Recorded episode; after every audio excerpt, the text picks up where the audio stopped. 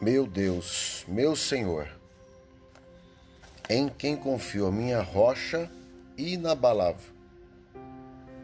O Senhor é o meu rochedo, graças te dou. Graça e paz, amados do Senhor.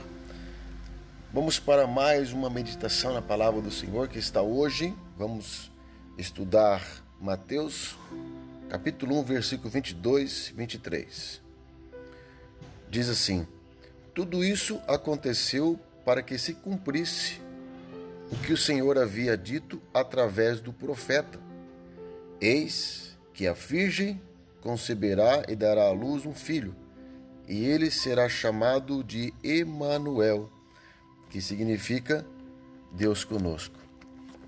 Amém? Então, se ele chama Emanuel Deus conosco, Deus está com você. Creia nessa verdade. Ele é o nosso Emanuel. Jesus, ele foi enviado para que nós ter para que nós possamos ter aliança com o Senhor. Então, Deus está conosco, Deus está com você.